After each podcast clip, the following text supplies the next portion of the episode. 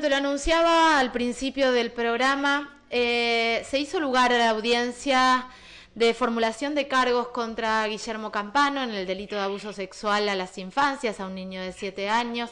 La querella a cargo de Fabio Igoldi fue quien solicitó este pedido de formulación de cargos después de pasar un recorrido que ahora nos va a contar Fabio, que lo tenemos aquí con nosotros en Única Contenidos en la 96.1. Fabio, buen día, Caro te saluda. Hola, buen día Carolina, ¿cómo estás? Muy bien, bueno, una fecha muy esperada para esta causa, esta denuncia, que, tuvo varios, em, varias situaciones polémicas, por llamarlas de alguna manera, eh, por parte de la justicia, específicamente por la Fiscalía, ¿no?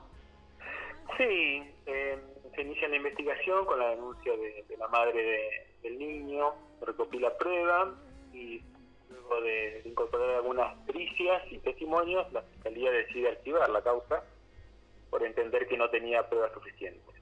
Nosotros con la familia entendíamos que las pruebas sobraban para avanzar en una investigación y, tratar de ir a un juicio.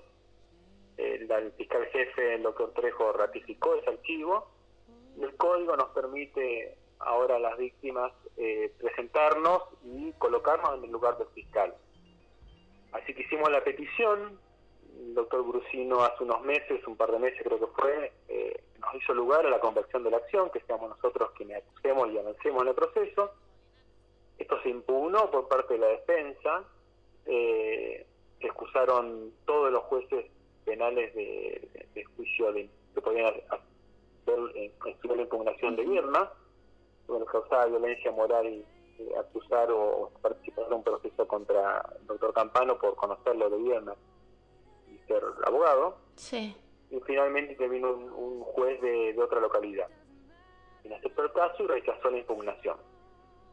Eh, una vez que se rechazó la impugnación, bueno, eh, contamos con la vía, la posibilidad de avanzar en el proceso, que lo que continuaba era la formulación de cargos. imputar formalmente un hecho, decir qué evidencias uno recolectó eh, y poder avanzar en estos cuatro meses siguientes de investigación, de para ver si podemos o no ir a un, juicio. Claro, es importantísima esta audiencia, pero recién te escuchaba, Fabio, eh, y cómo queda sobre la mesa también qué diferente es la cosa cuando el acusado es una persona sin eh, sin esta cercanía también al Poder Judicial en este caso, ¿no? Porque todos los jueces penales eh, que podían eh, rechazar el pedido de la defensa en impugnación se excusan, porque tanto el fiscal González Saco como el fiscal jefe archivan una causa eh, que yo recuerdo la primera nota que hicimos respecto a este tema,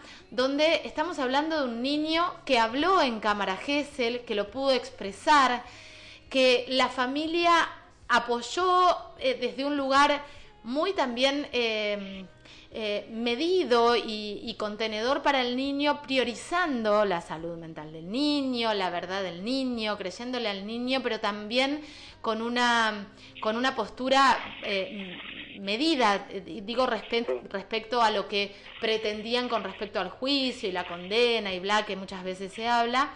Eh, pero quedó todo muy sobre la, eh, a pesar de todo eso, la fiscalía decide archivar y, la, eh, y el fiscal jefe decide continuar con este archivo. ¿Cuáles fueron los argumentos que tuvo la fiscalía para archivar en una causa donde un niño habla en cámara Gesell y es contundente?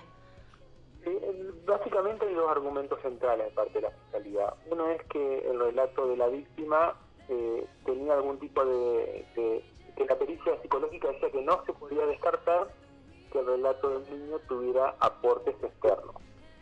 Eh, y por otro lado, que no tenía estrés postraumático. Respecto a este no se puede descartar, lo que hacía no puedo descartar, no afirmaba que el relato de la víctima eh, fuera inducido. De hecho, eh, la pericia muy concreta de que no hay fabulación, ni mendacidad, ni hay inducción de parte tercera. Eh, lo que concluye la pericia es que, de contarlo tantas veces el niño podía eh, afectar su, su relato. Eso era lo que dictaminó.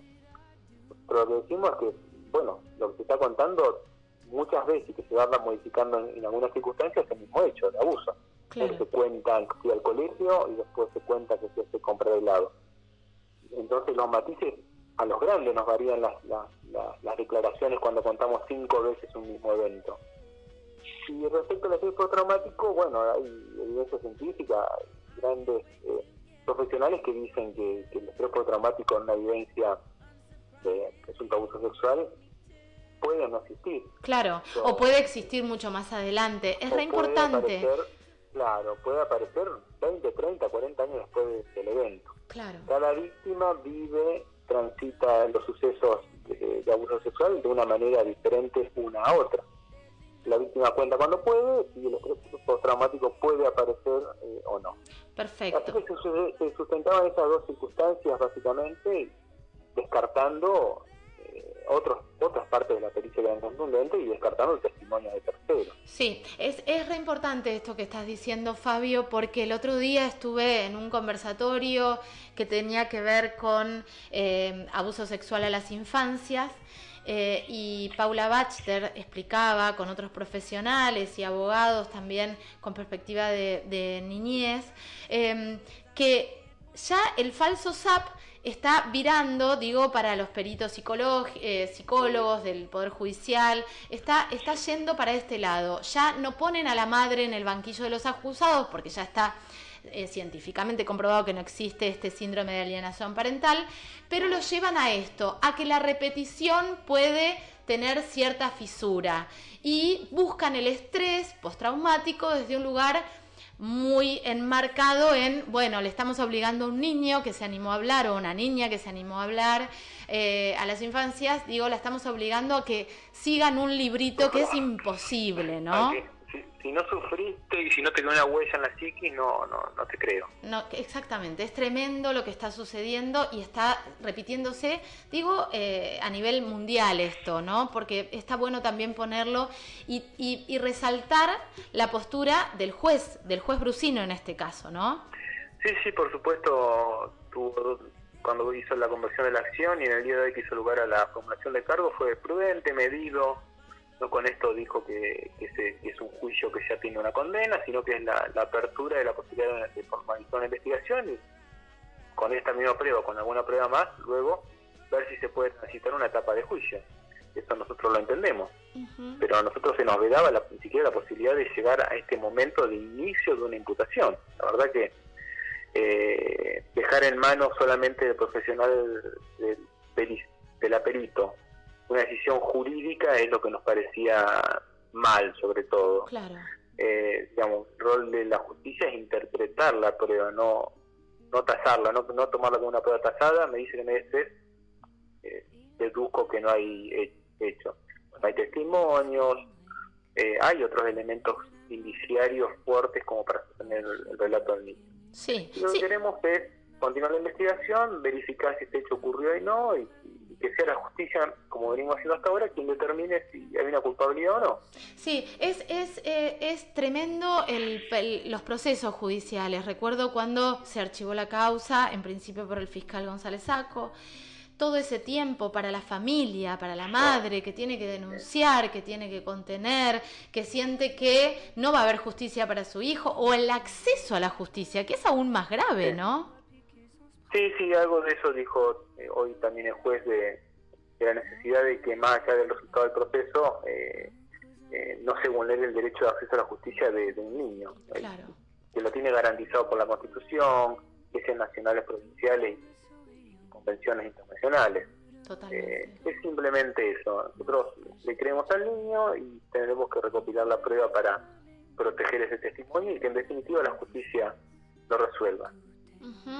Eh, esta herramienta que hoy tienen las víctimas de presentarse como querella, más allá de que lo que haga la fiscalía, es garantizar una vía más para poder lograrlo, ¿no? ¿Te pasa mucho, Fabio, esto como abogado particular? Me pasó, me pasó al principio con una cuestión de una estafa, pero que finalmente no, no tuvimos pruebas como para avanzar. Eh, y ahora en este momento eh, es, es un, una parte procesal muy desgastante para, para la víctima. No se cuenta, no es lo mismo ir a una acusación con un querellante y un fiscal que ir solo, eh, sin la cobertura del Estado, de los FABI. Eh, digamos, una persona de clase media, clase media, media baja, hacerse cargo de un proceso de, este tipo es costoso porque los peritos los tienen que pagar de otra parte, eh, no tiene un, organismo protector de la víctima tampoco que lo acompañe. Es, interesante que por lo menos de esta manera no hace impunidad, pero la verdad que es sumamente desgastante para todos, para, el abogado que lo hace, para, para la propia familia, para la víctima. Eh, es una interesante herramienta, pero que veremos al final del camino qué tan útil nos fue o no. Sí, eh, sí, sí, y esto, y no, no dejar el costo, digo, el costo emocional, económico y todo que tiene siempre esta situación.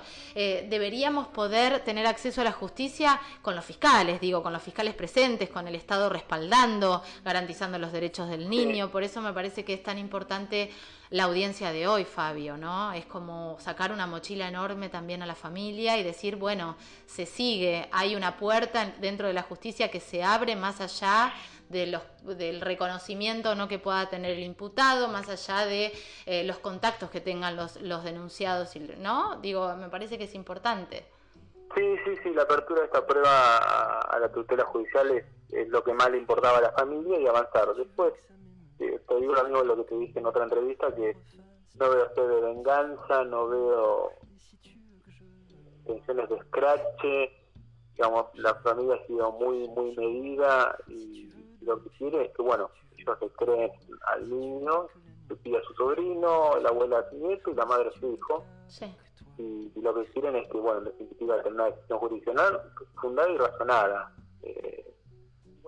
Eh, someterán a la decisión jurídica. Totalmente. ¿Cómo es, cómo es, eh, ¿Cuál es la, la, carátula, no sé cómo se dice, Fabio, en la formulación de cargos? y eh, ¿Me la puedes decir? Eh, en realidad la, calificación legal del hecho es un abuso sexual simple. El abuso sexual... Se, escucha medio raro. ahí, ahí? lo escuchás? Sí, ahí sí. ¿Cómo es entonces? abuso, abuso sexual simple. Ok, esa es la carátula. Digo, y ahora ya con la formulación de cargos, esto es como que queda formalmente imputado. Exactamente, es imputado del hecho, Perfecto. Bueno, se escucha bastante mal. Te voy a regalar un teléfono celular. Bueno, te agradezco, te agradecería. Te mando un abrazo enorme, gracias. Bueno, un beso, un Gracias, ¿eh? muchísimas gracias. Fabio Igoldi, abogado querellante de eh, la familia del niño, eh, ya Guillermo Campano. Imputado, se formularon los cargos hoy por abuso sexual simple contra un niño de 7 años.